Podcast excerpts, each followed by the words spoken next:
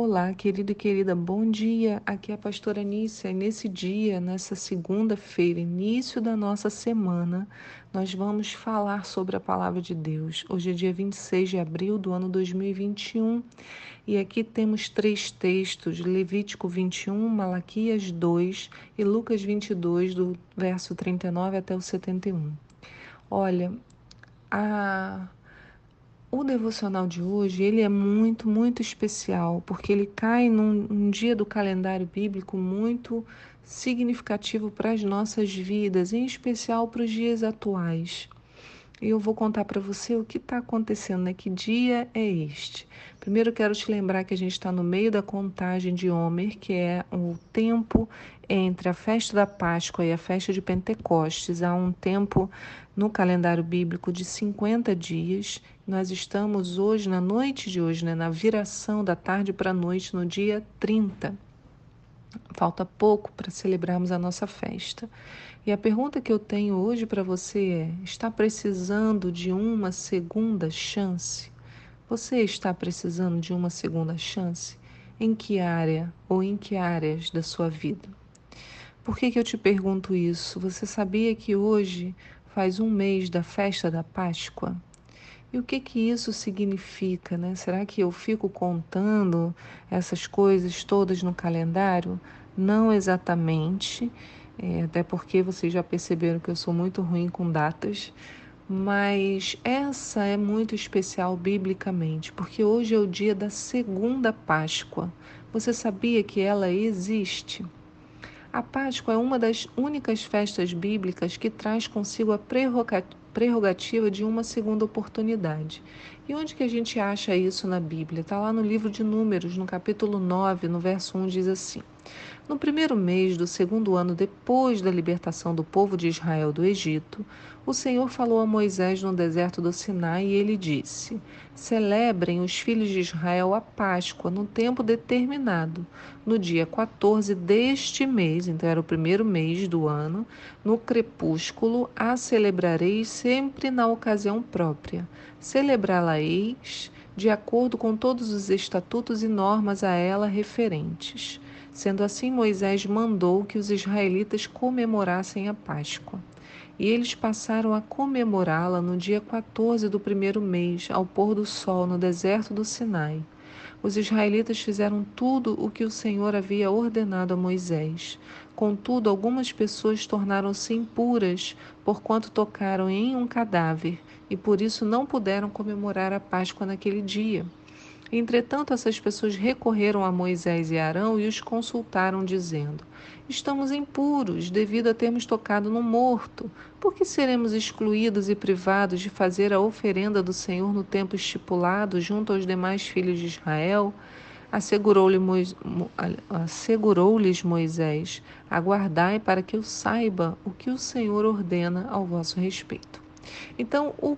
era a época de Páscoa, primeiro mês já estava no segundo ano né, da libertação, passou aquela, aquele tempo, eles já estavam depois, no segundo ano depois da libertação, e Deus falou: ó, no 14, no dia 14 desse primeiro mês, vocês vão celebrar a Páscoa ao crepúsculo. Lembra que eu expliquei? Os dias é, são contados a partir da tarde, né? A tarde e a manhã do dia primeiro, como diz em Gênesis. Por isso que eu falei que a contagem do Homer hoje é dia 30 a partir do pôr do sol. Né? A partir do final desse dia começa o dia 30. Estamos ainda em 29.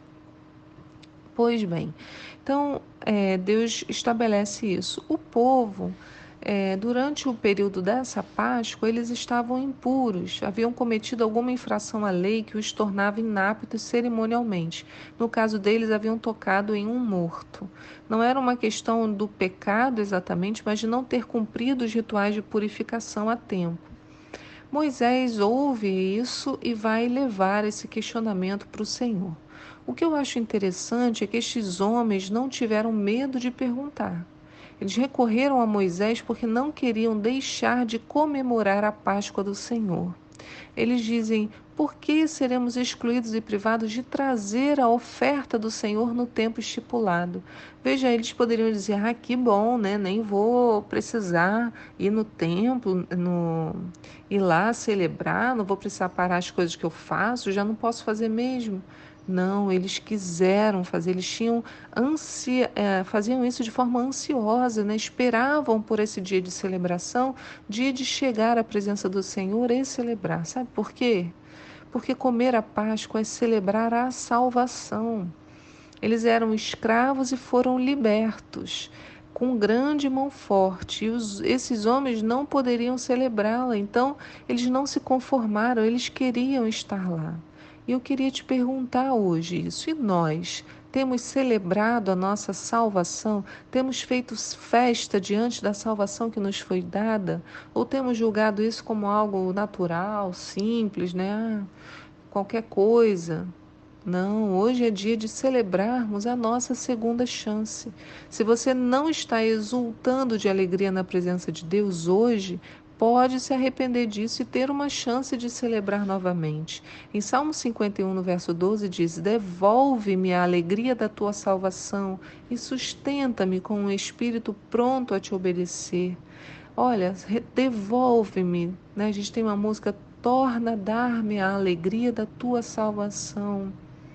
Então, a palavra do Senhor vai falar tanto dessa alegria, Salmo 5, né? Mas regozijem-se todos os que confiam em ti. Essa alegria que vem da certeza da salvação, né? Da certeza de que o Senhor nos deu essa chance, de que ele nos libertou da escravidão. Nós precisamos celebrar isso, porque quando não deixamos de celebrar, o nosso coração vai caindo em uma uma tristeza, ou uma coisa do dia a dia ali, um cansaço, um abatimento. E a, a festa de hoje, hoje, exatamente hoje, vem para me lembrar disso e te lembrar: é tempo da nossa alegria. Pois bem, Moisés vai consultar ao Senhor e ele retorna com uma orientação. No verso 9. Olha o que o Senhor falou a Moisés. Fala aos filhos de Israel e dize-lhes: Se alguém de, do meio de vós ou de vossos descendentes se achar impuro devido a um contato com o morto ou estiver numa longa viagem, celebrará ainda assim a Páscoa ao Eterno, a Páscoa do Senhor. No segundo mês, aos 14 dias do mês, ao cair da tarde, a celebrarão com pães não fermentados e ervas amargas comerão o cordeiro do sacrifício. Não deverá restar dela nada para o dia seguinte, nem se lhe quebrará osso algum. Segundo todo o ritual da Páscoa, celebrá-la-ão. Aquele, entretanto, que se encontrar puro, não estiver em viagem, e deixar de celebrar a Páscoa, será exterminado do seu povo. Não trouxe a oferenda do Senhor no tempo determinado, e por esse motivo sofrerá as consequências do seu pecado. Se algum estrangeiro reside entre vós e celebra a Páscoa do Senhor, deverá celebrá-la segundo o ritual e os costumes da Páscoa. Haverá entre vós apenas um estatuto e uma lei, tanto para o estrangeiro como para o natural da terra. Então, o que ele diz? Olha, Deus amplia não é só se você estiver impuro, se você estiver numa longa viagem, se você não pôde celebrar naquele dia, se você perdeu, eu te dou uma nova chance. E essa Páscoa era, ela era um pouco menor do que a primeira, ela não tinha toda aquela cerimônia, mas ela tinha o pão fermentado, o pão sem fermento e o cordeiro. Na Bíblia a gente tem alguns exemplos dessa celebração feita no segundo mês e não no primeiro mês. Essa festa da segunda chance nós encontramos em 2 Crônicas 30. Eu quero que você repare na alegria das pessoas. No verso 21, 2 Crônicas 30, 21. Os israelitas que estavam em Jerusalém celebraram a festa dos pães sem fermento por sete dias com grande júbilo. E os levitas e os sacerdotes louvaram ao Senhor todos os dias, com instrumentos de som de grande ressonância e estridência, cantando a plenos pulmões. Ezequias mostrou a sua aprovação a todos os levitas de grande capacidade no serviço, e eles comeram das ofertas da festa por sete dias, sacrificando ofertas de paz e dando graças ao Eterno Deus de seus pais. Então toda a comunidade decidiu prolongar a grande festa por mais sete dias e a celebraram com muita alegria. O próprio Ezequias, rei de Judá, forneceu mil novilhos, sete mil ovelhas e bodes à comunidade para o sacrifício. Os chefes apresentaram mil novilhos e dez mil ovelhas diante da Assembleia e muitos sacerdotes se consagraram. Assim, toda a comunidade de Judá se alegrou, juntamente com os sacerdotes e os levitas e com todas as pessoas que haviam atendido ao convite para essa grande reunião, vindo de Israel, inclusive os estrangeiros que viviam no território de Israel e Judá. Houve, portanto, grande alegria em Jerusalém, pois desde os dias de Salomão, filho de Davi, rei de Israel, não havia acontecido evento de tais proporções na cidade. Então os sacerdotes e os levitas se levantaram e tomaram posição para impetrarem a bênção ao povo, e Deus os ouviu e a oração deles chegou aos céus, a santa habitação do Senhor. Olha que coisa maravilhosa. Como que a gente sabe? O texto começa em 2 Crônicas 30, no verso 13, diz assim: Assim uma grande multidão ajuntou-se em Jerusalém no segundo mês para celebrar a festa dos ázimos, os pães sem fermento. Então era uma festa da segunda chance e olha a alegria né? É isso que devemos buscar. É sobre isso que eu queria falar hoje com você, sobre a alegria. A alegria que vem da salvação. Isaías 12, 3 diz: Vós com alegria tirareis água das fontes da salvação. Com alegria, irmãos. A gente não tem vivido um momento de olhar para esse mundo e encontrar alegria. Né? A gente olha para esse mundo e encontra preocupação, encontra angústia. A nossa vida pode mudar, essa viração do dia, né? Eu fico pensando, a viração do dia também acontece na nossa vida. Às vezes você está numa situação ruim, de repente há uma viração, alguma coisa boa acontece. Ou você está num dia muito bom e de repente tudo muda e, e vira, sabe? Quando o tempo está aberto, vira, ou então o tempo está fechado, de repente vira e abre um sol.